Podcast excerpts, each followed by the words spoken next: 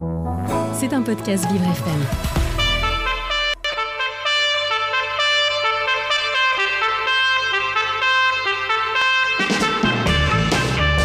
L'invité du 7-9, avec Dans le Noir, le restaurant qui bouscule l'essence. Noir, c'est noir Et ce matin à 8h46 sur Vivre FM, je suis accompagnée de Juliana Olivier que j'ai grand plaisir à retrouver dans le 7-9. Et aujourd'hui, nous recevons Grace Lee, journaliste, autrice, mais aussi activiste féministe et antiraciste. Et Mélodie Hung, euh, c'est comme ça qu'on dit, Hung? C'est ça. ok. Illustratrice et dessinatrice de BD. Le 7 novembre dernier est sorti leur livre à toutes les deux. Est-ce que tu as faim? Une recette d'amour. Un livre jeunesse aux éditions On ne compte pas pour du beurre.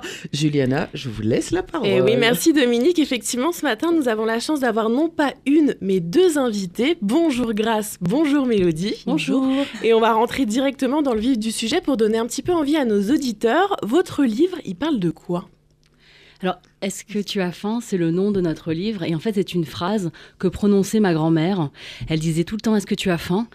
Et en fait, je me suis rendu compte beaucoup plus tard que c'est une phrase d'amour parce qu'elle ne disait jamais Je t'aime, mais la nourriture était son acte d'amour à mon égard. D'accord, c'est un livre très personnel pour vous, euh, Grâce. Eh ben, c'est à la fois un livre très personnel parce que je me suis rendu compte de ça euh, assez récemment quand je suis devenue adulte, mais quand j'en ai parlé à plein de gens, plein de gens m'ont dit Ah, mais moi aussi, ma grand-mère n'est pas du tout asiatique, mais c'est exactement ce qu'elle fait. Ah, c'est un phénomène très universel finalement. Et du coup, comment vous est venue l'idée de faire un livre jeunesse? Moi, j'avais très envie hein, euh, depuis très longtemps. Et j'avais aussi très envie de travailler avec Mélodie Hung, qui euh, fait des euh, dessins euh, que j'admire euh, beaucoup. Et c'était l'occasion, je lui ai proposé et elle m'a dit oui. Voilà. Qu'est-ce qui vous a parlé, vous, dans ce projet, Mélodie? Euh, c'est un sujet qui me parle beaucoup personnellement. Pardon. Euh, parce que bah, c'est, euh, j'ai été élevée de, de cette manière aussi euh, par mes parents qui me disaient pas forcément je t'aime verbalement, mais à travers la nourriture aussi. Et à votre avis, pourquoi c'est plus facile parfois de passer par la nourriture que par les mots pour dire je t'aime? Je pense que c'est une question de pudeur qui est liée à notre culture. Et euh, après, je- Et puis après, il y a aussi une question de, perso- de personnalité, parce que Mélodie, euh, toi, tu es dessinatrice, donc tu passes beaucoup de choses par tes dessins et pas forcément par ça. les mots.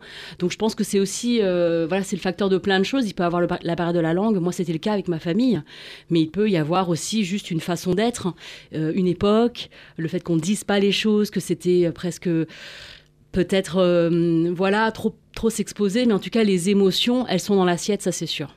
Et c'est quelque chose qui est très bien retranscrit, je trouve, dans- je trouve dans votre livre, parce qu'il y a une belle. euh, Enfin, la, la part est belle par rapport aux illustrations de nourriture. C'est un peu votre Merci. spécialité, Mélodie, non La nourriture euh, en illustration, un petit peu? Euh, oui, j'avais illustré un autre livre auparavant, euh, La cuisine vietnamienne illustrée aux éditions Mango, euh, rédigé par euh, Nathalie Nguyen. Donc euh, j'avais passé six mois à travailler sur ce livre, à illustrer de la nourriture. Donc c'était un peu le sujet que je sais bien illustrer maintenant. Et euh, donc après, j'étais contente d'étendre un peu plus euh, mon univers euh, illustratif avec ce livre, avec davantage de personnages et de paysages. D'accord. Et la saison dernière, on avait reçu Caroline Fournier, que vous devez bien connaître, qui est la cofondatrice de la, de la maison d'édition On ne compte pas pour du beurre. Et c'est vrai que l'objectif de cette maison d'édition, c'est de proposer des livres inclusifs dans lesquels tous les types de familles euh, peuvent se reconnaître. Dans ce livre, le personnage principal, c'est une petite fille asiatique qui s'appelle Anaï. C'est important pour vous, cette représentation? Bah moi, je, je trouve ça très important. Je suis moi-même mère.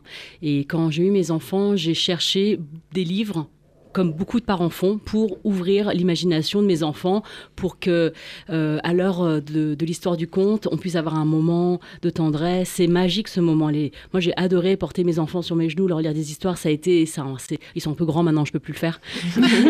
mais euh, mais c'est voilà, c'est un moment que je chéris et donc j'avais cherché beaucoup de livres. Et c'est vrai que j'avais des livres, euh, je trouvais des livres qui étaient peut-être euh, des fois euh, des livres qui étaient traduits euh, d'une langue étrangère et qui représentaient des paysages qui n'étaient pas ceux de mes enfants dans leur quotidien. Et donc ce livre, en fait, il coche ces cases-là qui m'ont manqué, c'est-à-dire que c'est une petite fille qui vit comme nous au milieu d'immeubles, pas de rizières, et qui euh, porte un jean et un t-shirt, pas euh, une robe. euh, folklorique, euh, même s'il n'y a, il y a rien de mal de porter une robe folklorique et de vivre dans une rizière, c'est juste pas le quotidien de mes enfants, en fait, voilà. Et, euh, et c'est ça aussi les livres, c'est-à-dire que non seulement c'est pour ouvrir l'imagination, mais c'est aussi pour se voir représenter. À partir de quel âge euh, ils peuvent, les enfants euh, en général peuvent lire euh, votre œuvre? À Alors, toutes les deux? Moi, je dirais, euh, les, les parents lisent à leurs enfants depuis Oui. un très jeune âge, donc je dirais, euh, voilà, dès les premiers livres, en fait, en réalité, parce que c'est un livre, il y a beaucoup d'images, voilà. À partir de 3 ans jusqu'à 8 ans. Mm. oui. D'accord. Moi, je m'étais un peu posé la question du prénom qui avait été décidé de Anaï. Vous parliez un petit peu, vous, de voilà, cette double culture de vos enfants qui sont asiatiques, mais qui vivent, qui vivent pas dans des rizières, qui vivent à Paris. Est-ce qu'il il y a une réflexion derrière ce, ce prénom composé de Anaï ou je Oui, complètement. C'est vrai que Ouais. euh, comme c'est un, comme c'est une petite fille euh, qui euh, a plusieurs cultures, son prénom aussi reflète ce mélange des cultures. Donc Anna, qui est un prénom, à- on va dire dans beaucoup beaucoup de- d'endroits, on peut s'appeler Anna, et cette euh, et ce, ce- ce trait d'union avec Yi, qui est aussi euh, rappelle l'Asie. Je, je trouvais que c'était un, un prénom, euh, voilà, que j'aurais aimé donner à mes enfants. Est-ce que c'est aussi ça, euh, cette- ce, ce- ce- ce mélange des cultures, ou plutôt cette même culture qui vous a donné envie de travailler avec Mélodie? Parce que finalement, vous auriez pu aller chercher quelqu'un d'autre pour l'illustration, mais non, c'était vraiment une... euh, Vous vous connaissiez? Un petit peu, oui. Oui. Euh, On se connaissait un petit peu, mais j'avais pas eu l'occasion de travailler avec Mélodie. Mais je pense que ce qui est important pour moi avec ce travail avec Mélodie, c'est qu'il y avait plein de choses qui passaient par euh, euh, juste le- le- sa, sa façon d'être. C'est-à-dire que j'ai pas eu besoin de lui dire, tu sais, les yeux d'Anaïs, ce serait bien que ce soit pas des traits, parce que dans les, les- dans, les livres, Mmh. voilà, que mes enfants ont eu, parfois il y avait des yeux en forme de traits, et mes enfants me disaient, mais c'est pas du tout mes yeux. J'ai dit, mais non, en fait c'est les yeux de personne. Personne n'a des yeux en forme de traits. Ah oui. Et, euh, et je- j'avais pas besoin de le dire à Mélodie, elle savait déjà. Oui. Et, et pareil pour la de la peau. Il y a des livres de mes enfants, ils ont la peau jaune. Et clairement, mes enfants m'ont dit Maman, regarde, le tube de colle est jaune, mais pas ma peau. Et j'ai dit oui. Ah oui. C'est vrai qu'on s'est- on s'était entendu dès le départ euh, sur euh, ces caractéristiques-là pour euh, le personnage.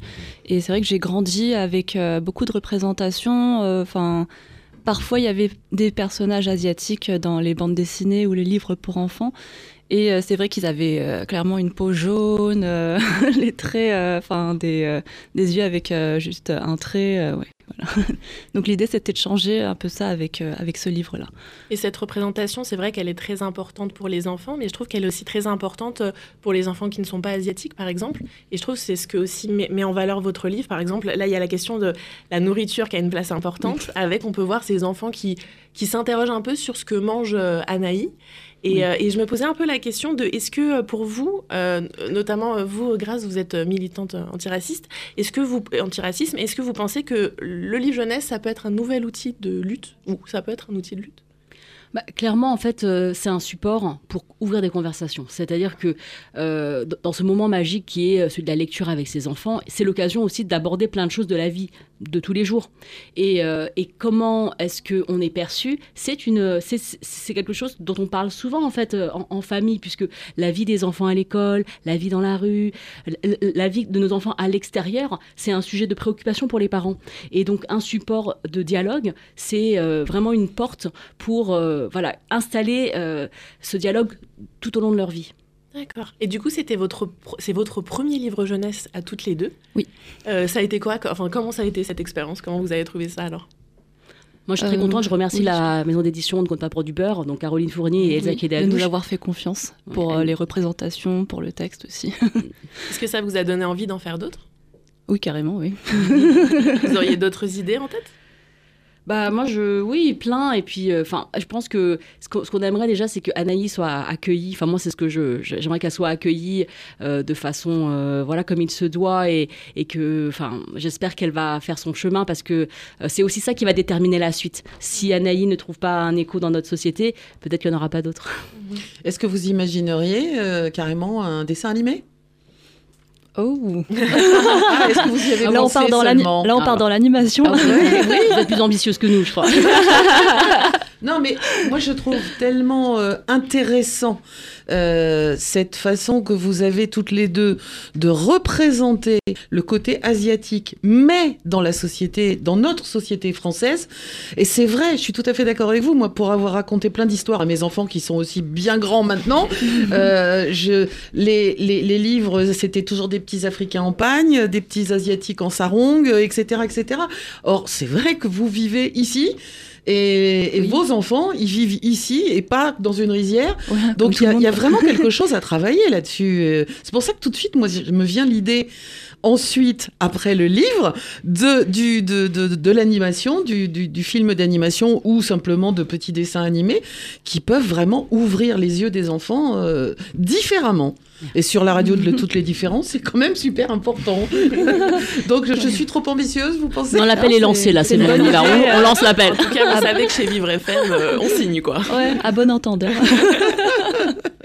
Alors, est-ce que, où est-ce qu'on peut suivre votre travail à toutes les deux, les beaux projets que vous faites et à venir peut-être? Euh, Moi, je communique beaucoup sur les réseaux sociaux, donc sur Oui. Instagram, par exemple, euh, avec euh, mon euh, mon hâte, c'est French Grace.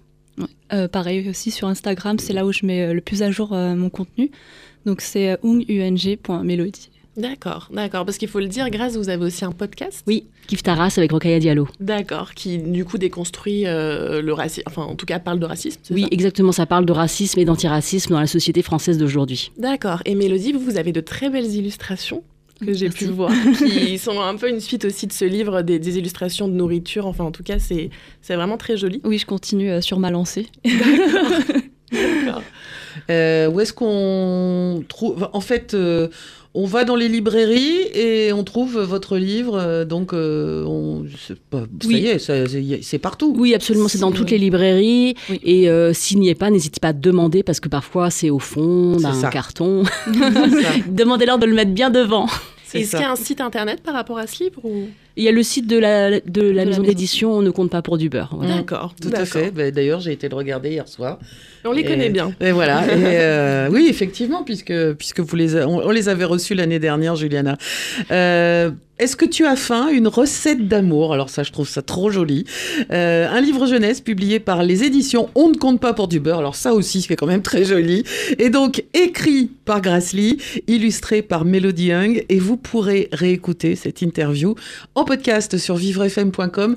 Merci à toutes les deux de- d'être venues ce matin. Merci Et pour puis- l'invitation. Et puis, bah, euh, pour nos auditeurs, euh, n'hésitez pas à aller écouter, réécouter le podcast pour euh, trouver les, les références du livre, parce que franchement, c'est une très bonne idée de cadeau de Noël. C'est un livre très touchant. Tiens, d'ailleurs, combien il coûte? C'est 15 euros. 15 euros. Donc, c'est vrai que ça fait un chouette cadeau de Noël. Ah oui, moi je le recommande. Là, à la- à la- à la- à l'approche des fêtes, en tout cas, moi je l'ai je l'ai trouvé très joli, très beau, très touchant, très bien illustré et vraiment euh, de très bonne qualité. Donc Merci bravo. beaucoup. Merci beaucoup. Ça fait plaisir. C'est plaisir. Merci beaucoup. Merci, Juliana. C'était un podcast Vivre FM. Si vous avez apprécié ce programme, n'hésitez pas à vous abonner.